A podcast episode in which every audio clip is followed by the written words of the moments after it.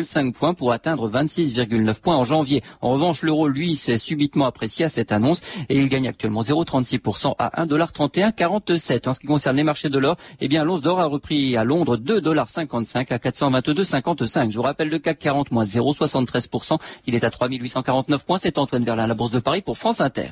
Retrouvez toute l'actualité boursière, des informations sur les valeurs, les marchés et les sociétés, ou bien consultez votre sélection par téléphone sur le 3230, 34 centimes d'euros la minute. 3230, France Inter au bout du fil. 14h03 sur France Inter, c'est l'heure de 2000 ans d'histoire. Euh, Patrice Julien, bonjour, c'est à vous. Bonjour Claire et bonjour à tous. Aujourd'hui avec Pierre Péan, 1830, les véritables causes de la conquête de l'Algérie. L'existence du trésor d'Alger est un fait notoire. Alger sera prise, et avec cette ville, les richesses qu'elle renferme. Général de Bourmont, commandant en chef de l'expédition d'Alger en 1830.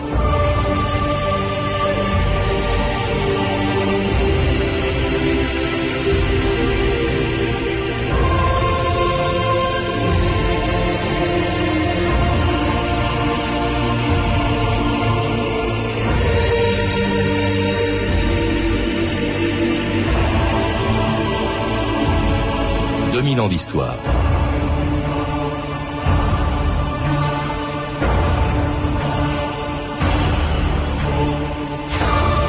Tout aurait commencé, dit-on, par le fameux coup d'éventail que le dé d'Alger a donné au consul de France le 29 avril 1827. C'est en tout cas ce qu'ont appris des générations d'écoliers, persuadés que la conquête de l'Algérie n'est due qu'à la volonté du roi de France, Charles X, de venger cet affront en ordonnant trois ans plus tard une expédition militaire contre ce qui était à l'époque une colonie turque en Afrique du Nord.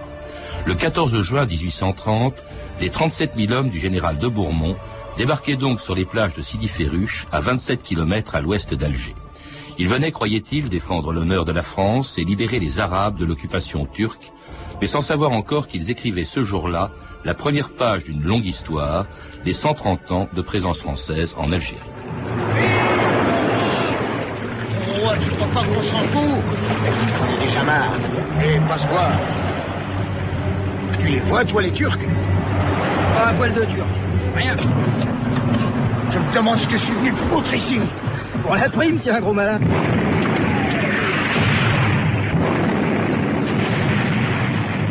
Espèce de Dieu J'ai la colique Soldat passe-bois, les Arabes doivent voir en toi un libérateur.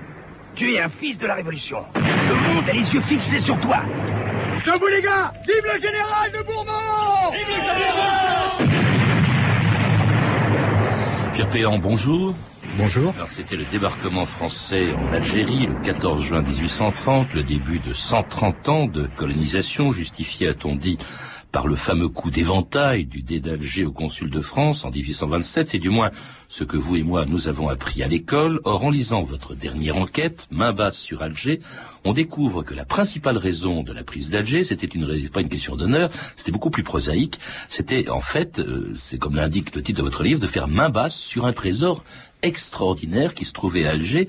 Vous parlez de au bas mot 250 millions de francs de l'époque, c'est-à-dire 10 milliards de francs 2001, c'est-à-dire un milliard et demi d'euros et peut-être même plus d'ailleurs.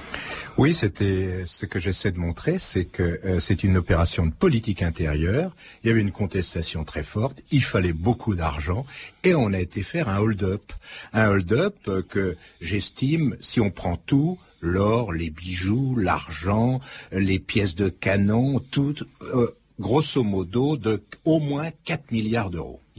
Alors ce trésor appartenait à ce qu'on appelait à l'époque la régence d'Alger, l'Algérie proprement dite, ça n'existait pas, c'était en tout cas une province, une un wilaya, une wilayette, je crois, de l'Empire turc depuis le XVIe siècle, Pierre Péan. Oui, c'est une province turque euh, qui, da- dans un pendant longtemps, a été très très dépendante de la Sublime Porte et qui petit à petit euh, s'est détachée de telle sorte que, à l'époque où se passe, disons le début du 19e, fin du 18e, on peut dire que la régence est quasiment indépendante, même si ce sont des Turcs qui dirigent, d'une part le, le dé d'Alger qui est turc, mais qui va seulement euh, en, en Turquie euh, que euh, tous les deux ans à peu près, et, tout, tout, le système fonctionne avec aussi des Turcs que sont les janissaires. Mais il y a une très très grande indépendance donc de la régence par rapport à Constantinople. Et le système fonctionnait aussi grâce à la principale activité de cette fameuse régence pendant très longtemps, c'était les pirates barbaresques qui allaient euh, rafler justement ou qui allaient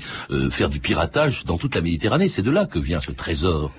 Jusqu'en 1819-1820, la principale ressource de la Régence, c'est effectivement ce qu'on appelle les prises barbaresques. Tout simplement, ce sont des corsaires qui, au nom de, du djihad, euh, rançonnent, euh, pillent tous les bateaux, euh, tous les bateaux qui sont des bateaux chrétiens. Mm. Et, et, et c'est ça la, la, la, la, source de l'argent, plus, et on y reviendra sûrement, le blé de la mitidja. Alors c'est pas la source, en tout cas, euh, puisque c'était fini, vous le dites depuis un certain temps, c'était pas l'origine de l'inter l'intervention française. Mais on l'a dit quand même. Hein, Alors l'origine de l'intervention française, ce qu'on a surtout dit, c'était le fameux soufflet, le fameux coup de d'éventail donné par le, le dé d'Alger euh, au consul de France euh, en, en, Algérie. Mais on oublie toujours de dire aussi que euh, une des raisons de ce coup d'éventail, qui était offensant bien sûr pour la France, c'était que la France était endettée auprès de la Régence. Elle devait de l'argent au dé c'est effectivement une histoire de fric là aussi. C'est tout simplement que, l'Algérie, enfin la Régence, avait fourni les armées, euh, l'armée d'Italie et l'armée d'Égypte en blé. Et euh, la, la France n'a pas honoré, euh, n'a pas payé complètement. Et, et ça se situe autour de 1800. Hein. Et, euh, régulièrement, le, le, d'Alger réclame euh, l'argent. Et donc, euh, il y a déjà un premier règlement en 1802, mais qui n'est pas appliqué. Et finalement, un traité en 1819, et là, on, tout semble... On réduit la dette, on réduit la dette de 7 millions, mais malgré ça, en 1827 encore, le dé d'Alger n'a encore rien touché. Ah donc, un coup d'éventail au consul de France. Oui, parce que le consul de France s'est mis l'argent dans les poches. Aussi, c'était vraiment affreux, c'est sordide votre, votre histoire, Pierre Péon. Alors, coup d'éventail, euh, pour venger son honneur, dit-on, on décrète un blocus hein, d'Alger, euh, la France bloque le port d'Alger, puis comme ça suffit pas, il y a une expédition qui va se préparer, euh, aussi pour des raisons politiques, vous évoquez la politique intérieure, Pierre Péon, c'est vrai qu'à l'époque, peut-être que Charles X a eu envie de redorer un peu son blason, parce que sa monarchie, son système monarchique, est très contesté par une opposition qui fait des progrès. Tout va mal pour Charles X, et donc euh, en, 1829, il veut revenir tout simplement à ce qu'était avant 1789, à une monarchie absolue, et il nomme le plus impopulaire de tous les gouvernements, c'est-à-dire Polignac, Bourmont, euh, et d'autres, mais surtout Bourmont, un, tout un symbole.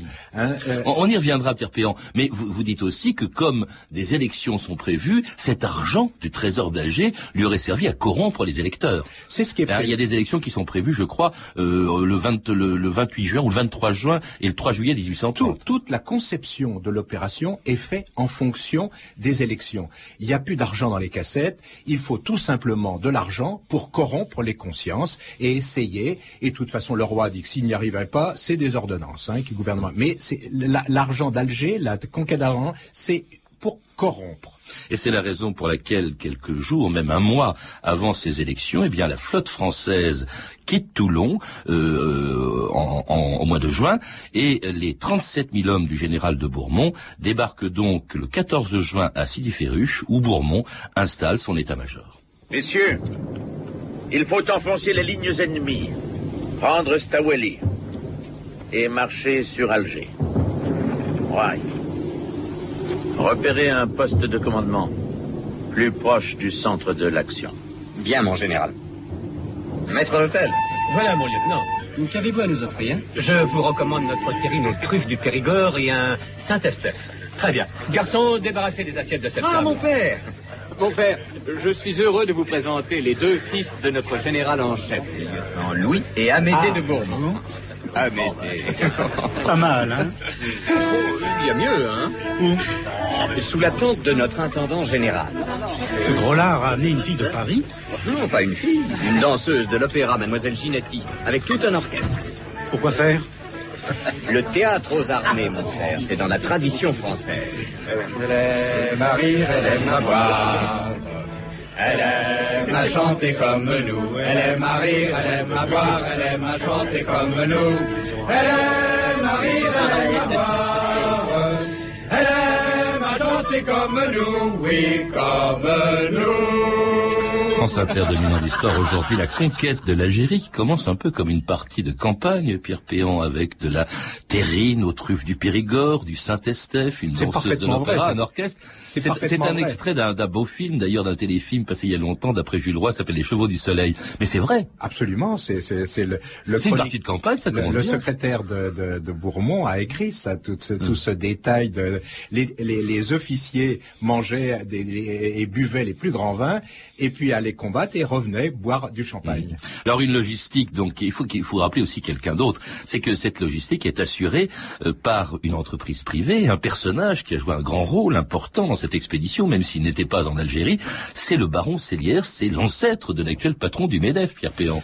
Absolument. Euh, pour euh, pour aller là-bas, c'est une c'est une grosse opération. Donc on prend un des trois munitionnaires euh, reconnus par le, le, ministre de la Guerre.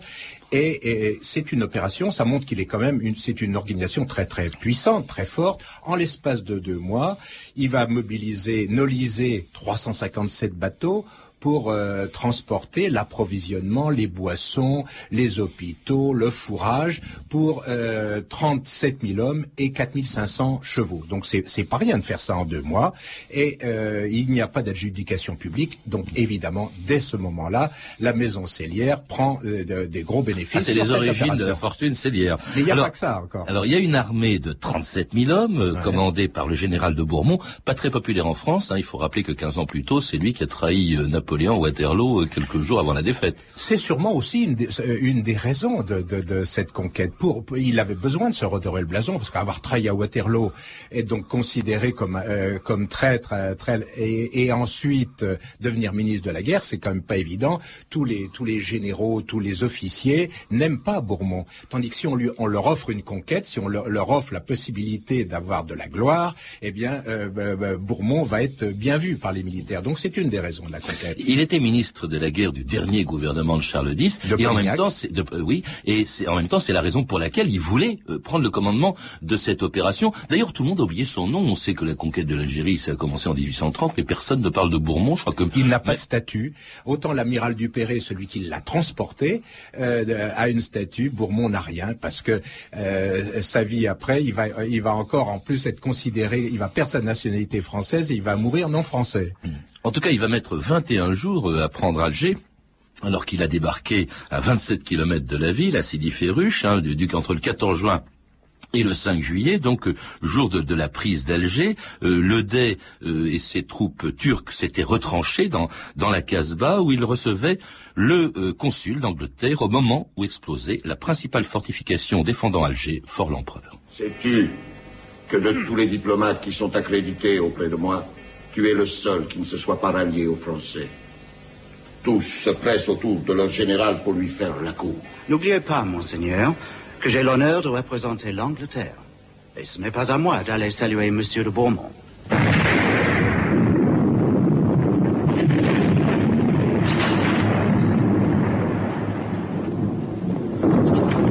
Fort l'empereur. Fort l'empereur a sauté. Peut-être As-tu dans ta poche la lettre du général de Bourmont Oui, monseigneur. Lis-la moi. Le Dey sera libre de se retirer avec sa famille et ses richesses et de se fixer dans un endroit de son choix. Puis-je être sûr de sa parole? Le consul d'Angleterre en est garant et le roi Charles X n'aurait rien à gagner à mécontenter l'Angleterre. Et c'était un autre extrait des Chevaux du Soleil, l'explosion de Fort l'Empereur, qui allait donc permettre la prise d'Alger le 5 juillet 1830 et le départ du Dey Hussein, la fin de trois siècles d'occupation turque. Alors le Dey s'en va, dites-vous, Pierre Péan, avec son harem, hein, bien sûr, ses tapis, son or, son argent, mais sans le fameux trésor qui ne lui appartient pas en fait. Donc il part effectivement avec son argent personnel, euh, mais l'essentiel de l'argent est dans les caves, sous le divan. Et, et le divan, il faut rappeler ce que c'est. C'est là où c'est là, où, là où il siège, c'est là où il, oui. il, il euh, à la Casbah, à la Casbah où, où il exerce son pouvoir. Et là, il y a des caveaux euh, énorme et, et cet argent-là, il n'en a pas la maîtrise. C'est, en fait, c'est le trésor, comme il y a le trésor de France, comme il y a le trésor d'Angleterre, c'est donc le trésor de la Régence. Et donc c'est c'est ça qui va être euh, que les Français cherchent. Ils en connaissent l'existence, ils en connaissent grosso modo le montant. Hein, ils l'ont toujours minimisé, mais ils en connaissent le montant. Et là, donc dès le premier jour, la première la première euh, chose que fait Bourmont et les militaires, c'est d'aller sous sous le divan et donc de trouver d'essayer de trouver ce qu'il y a. Et donc cet argent, c'est énorme. C'est déjà grosso modo 62 tonnes d'or et 241 tonnes d'argent, plus les bijoux, les pierreries, les diamants. Hein. Or, euh, qu'est-ce que, qu'est-ce que si on revient sur les livres d'histoire, aujourd'hui, on dit que on, a euh, qu'il y a eu 50 millions d'époque, de l'époque qui ont été, qui sont arrivés vers le Trésor français. La réalité, c'est qu'il y avait dans le Trésor au minimum, le trésor proprement dit, au minimum cinq fois plus. Oui, mais alors c'est là où votre enquête a été difficile, c'est parce qu'en fait on ne sait pas très bien ce qui s'est passé. Bourmont euh, nomme une commission des finances le premier jour, hein, euh, à laquelle on doit remettre en principe les clés du trésor. Euh, elle est chargée d'estimer ce, ce, trésor. Il y a trois commissaires qui d'ailleurs vont s'en mettre plein les poches, mais ça n'empêche pas dès, le premier jour, le pillage, on ne sait pas très bien ce que ça devient, qui vole qui, qui vole quoi, euh, qui prend, qui met dans ses poches ce trésor, Pierre Péan. Alors, Déjà, la, rumeur arrive très rapidement à Paris. C'est un des généraux euh, qui s'appelle Loverdo, qui écrit d'abord à sa femme, puis qui écrit à Polignac, comme quoi il y a des choses abominables qui sont en train de se euh, Encore. qui sont en train de se passer.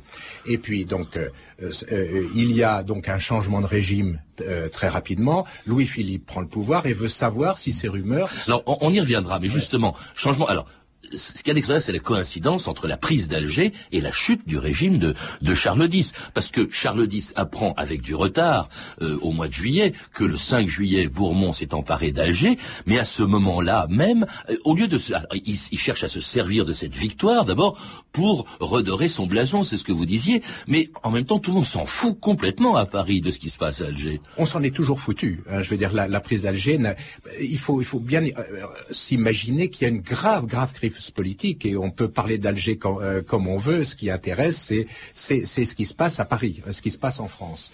Donc euh, euh, pour revenir pour revenir au trésor, donc il ne servira effectivement à rien, hein, même si puisque l'objet c'était donc de, de corrompre, cet argent ne servira pas à corrompre puisque au fond très rapidement, compte tenu des délais de communication, très rapidement, quand on sait, euh, c'est déjà, il est évidemment déjà trop tard. Ah, effectivement, le, le 27 juillet commence la première des trois glorieuses, les trois jours euh, pendant lesquels Charles X euh, est renversé, il s'enfuit, il est remplacé par Louis-Philippe, une révolution que Bourmont apprend à Alger avec quelques jours de retard. Vous savez ce qui se passe à Paris? Le peuple sur les barricades, des centaines de morts, oui. On m'a dit que le roi s'était réfugié en Angleterre. C'est exact. Ce matin, j'ai reçu une lettre de notre nouveau ministre de la guerre, le général Gérard. On m'informe aujourd'hui que je serai remplacé ici par le général Clausel. C'est une infamie. Nouveau gouvernement, nouveau ministre de la guerre, nouveau commandant en chef. Entrez donc en France, Roy. Laissez votre général s'exiler en Espagne. J'espère que nous nous reverrons un jour. Au revoir, mon général. Et dans ce coffre, mon général? On m'accusera d'emmener un trésor avec moi. Ce qui est vrai. Mais vous ne le verrez pas. Alors ce trésor, ce trésor d'Alger, finalement, qu'est-ce qu'il est devenu? Avant de parler de votre enquête, Pierre Péan, vous citez vous-même deux personnages qui ont recherché l'endroit dans quelle poche était passé cet énorme trésor. D'abord un certain, un personnage un peu douteux qui s'appelle Flandin. Donc Flandin. Euh, ça c'est à l'époque. Hein, alors il y a, y, a, y a Clausel euh, est nommé donc euh, en remplaçant, en, en, remplaçant de, de, Bourmont et immédiatement crée une commission d'enquête pour savoir en fait pour vérifier les rumeurs où est passé cet argent? Est-ce qu'il y en avait beaucoup plus? Il nomme une commission d'enquête et un rapporteur qui s'appelle Flandin, qui pour être clair, est un emmerdeur. Hein. mais c'est vraiment le plus efficace. Il se met au travail et trouve tout de suite, effectivement, des traces que l'argent, l'or et l'argent qu'il y avait dans la Casbah étaient beaucoup plus importants que ce qu'on dit à Paris. Hein. Et il en trouve les traces. Il trouve, euh, il, trouve que euh, des, militaires ont transporté beaucoup de caisses d'or non vers le port, mais vers les collines. Hein. Il trouve plein, d'éléments. Mais il n'a pas le temps d'aller jusqu'au bout, parce que tout simplement, au bout d'une dizaine de jours, la commission d'enquête est arrêtée. Mais ce Flandin, qui est quand même, qui est, un tenace, qui est un coriace, qui est, un personnage bizarre, plus ou moins maître chanteur aussi, n'arrêtera jamais, lui, d'enquêter et voudra que la vérité éclate. Et, pendant 30, et pendant 22 ans, Hein, il va emmerder tout le monde, tous les gouvernements. Et effectivement, il fait des dossiers que dont je me suis inspiré et qui montrent effectivement, en tout cas, il, chiffre au minimum à trois fois ce qu'on déclare, qu'il y avait au moins trois fois. Donc ça, là, c'est une chose. Et puis pendant très longtemps, on n'entend plus parler du tout de cette enquête parce que euh, tout, il a été étouffé complètement. Il faudra attendre 1954 qu'un professeur euh, d'université d'Alger, Marcel Émérite, reprenne l'histoire et retrouve des documents qui étaient qui, qui dormaient euh, dans les archives nationales et notamment un rapport de, de la préfecture de police du préfet Pietri et qui raconte qu'il y a bien eu des détournements et donc le, c'est au minimum donc trois fois plus. Il reprend le truc de Flandin et donc il fait une déclaration. Mais 1954 c'est pas une bonne année pour pour parler pour parler de l'Algérie puisque c'est le c'est donc euh, c'est le début de la guerre d'Algérie. Donc ça va encore s'enterrer. Et, lui était, il faut le rappeler, pour l'indépendance de l'Algérie. Et il était pour l'indépendance d'Algérie. Enfin, mal, mal, vu par ses collègues. Mal, mal vu par tout le monde. Oui. Alors vous, vous avez repris en quelque sorte la succession euh, d'Emery, et j'aimerais savoir quelles sont vos conclusions. Euh, vous, la moitié de votre livre, c'est là-dessus, au fond, où est passé cet argent? Alors je voudrais qu'on prenne un par un euh, ceux qui en ont bénéficié. D'abord, vous dites l'État français, ce qui peut paraître naturel. Alors je, précise donc juste avant que j'ai trouvé des nouvelles sources, toute nouvelle source, et notamment en Angleterre, par le fameux consul Saint John, le consul d'Angleterre, qui était l'ami du Donc là, j'ai trouvé énormément de dossiers, puis d'autres. Alors, quels sont les, ceux qui en ont bénéficié? D'abord les militaires, hein, pour des raisons strictement personnelles. Hein. Euh, je pense à Denier, qui, qui avait des dettes énormes avant de partir en Algérie, qui non seulement les a remboursées, mais s'est financé un hôtel particulier, euh, un train de vie absolument incroyable. Donc voilà, il y a, y a, un certain nombre de militaires qui s'en sont mis dans les comme ça. Hein. Et puis euh, il y a ah, Bourmont. Bourmont, justement parmi eux. Euh, Bourmont est, fait partie de cela, mais dans ce que moi j'ai trouvé, Bourmont euh, s'est servi pour des raisons politiques. C'est-à-dire qu'il y avait été pour des raisons politiques, pour la défense de, de, de, de Charles X. Eh bien, il va se servir de cet argent pour monter des les conspirations en 1832 pour faire tomber Louis-Philippe. Et ça, j'ai trouvé la trace de l'or qui venait d'Alger. Ça, c'est le deuxième. Le troisième personnage. Pour financer aussi, dites-vous, pour ce qui concerne Bourmont, plus tard, en 1834, une conspiration en Espagne, la conspiration carliste. Mais celle-là, celle-là, elle est euh, une conspiration carliste, mais l'essentiel de l'argent que j'ai pu trouver comme au niveau du financement politique, c'était 1832, donc la révolte dite de la duchesse de Berry. Ensuite, il y a Louis-Philippe, hein, euh, qui, qui, qui, vient d'arriver au pouvoir, qui vient d'arriver au pouvoir et, euh, et qui s'en est pris probablement la plus, la, la, plus grosse partie, hein, ben, probablement donc euh, deux fois ce qui est arrivé officiellement dans le Trésor de la France. Et pourquoi hein. Pour des raisons politiques? Oh, Tout simplement pour lui aussi pour sa poche, hein, mmh. pour ses poches. Enfin, euh, il y a aussi plein de gens, enfin donc, donc qui ont qui ont fait du commerce, etc. Mais le, le quatrième pôle, c'est surtout la maison Cellière, qui a qui a gagné beaucoup d'argent de cette affaire. La, euh, première partie, c'est tout à fait normal, puisqu'ils ont fait un contrat de gré à gré avec le ministère de la Guerre, ont tout à fait bien honoré leur contrat. Euh, ils ont été payés pour avoir transporté de, de, la... Mais, mais, leur position était, était absolument extraordinaire, c'est-à-dire qu'ils avaient 357 bateaux privés à eux. Donc si, si les gens voulaient piquer de l'argent, il fallait bien qu'ils transportent. Hein. Et par qui transporter? Par ces bateaux. Donc avec ces, ces bateaux, euh, il fallait payer des commissions. Donc ils, ils ont pour le blanchiment, pour le transport, il y avait le maison cellière. Mais aussi ils étaient banquiers parce que c'était une maison. Donc ils ont servi, ils ont échangé de l'or pris par les militaires, par les uns, par les autres contre des lettres de change. Il est plus facile d'arriver dans un port avec une lettre de change qu'avec des valises pleines d'or.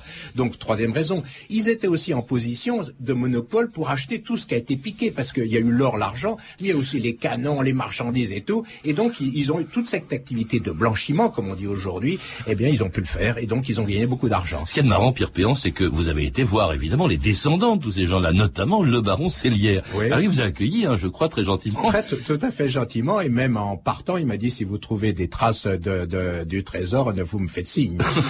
Pourquoi? Mais cela dit, ces gens ont fait fortune, au fond, grâce à cette conquête de l'Algérie. Il y a beaucoup de gens qui ont fait fortune. Je considère que la maison, enfin que la maison cellière est, est, est, est, à l'origine donc du, enfin c'est le, la conquête d'Alger, le développement, l'éclatement de sa euh, développement de sa fortune. Mais il y a aussi, je pense que le pourboire euh, à, à celui qui concrètement était sur le terrain était un certain Adolphe Schneid en paiement de, de, de, de ça. Et c'était les forges du Creusot qui ont été financées par la maison cellière. Donc le C'est-à-dire par la régence d'Alger, par le DEI, en, en par le fait, Trésor. l'évolution de la, sidérurgie française a été largement financée par l'or d'Alger.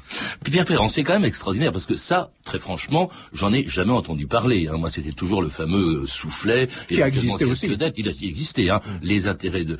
C'est, c'est vraiment le dernier tabou au fond sur la guerre d'Algérie. On dit toujours qu'il y a des tabous. Or aujourd'hui, on parle quand même, on sait pratiquement tout, beaucoup de choses sur la guerre, sur la torture, mais sur ce qui s'est passé à l'origine, on n'en sait rien. Ce fameux trésor, moi, c'est la première fois que j'en entends parler, Pierre Perrin. C'est le dernier tabou. Bah, je, crois que, je crois que le tabou était dû tout simplement à- à- à- au fait que ça- le dire pendant 100, plus de 100 ans, c'était tout simplement euh, ternir euh, la- la- la- l'armée française et, et- et le discours ambiant qui était l'œuvre de civilisation de la France et faire un hold-up et la civilisation, c'est pas tout à fait conciliable. Et je pense que c'est ça la vraie raison.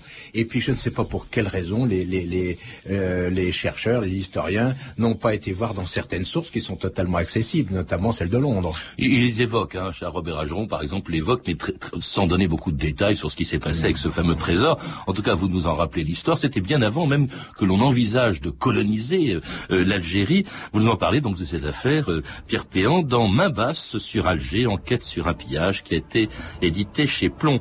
Vous avez pu entendre des extraits du téléfilm Les Chevaux du Soleil de François Villiers, d'après le roman de Jules Roy, une saga familiale qui retrace l'histoire des Français en Algérie depuis 1830. Vous pouvez vous, vous, vous pouvez vous, je vous le rappelle, nous contacter ainsi que réécouter nos sept dernières émissions et cela pendant une semaine sur notre site franceinter.com. C'était 2000 ans d'histoire avec Pierre Péan, mais aussi dans les coulisses, Philippe Duclos, Sandrine Laurent, Claire Destacan, Claire Tesser et Violaine Dallet et depuis six ans déjà, Anne Kobilac à la réalisation. Demain, dans 2000 ans d'histoire, la fin de Mussolini et de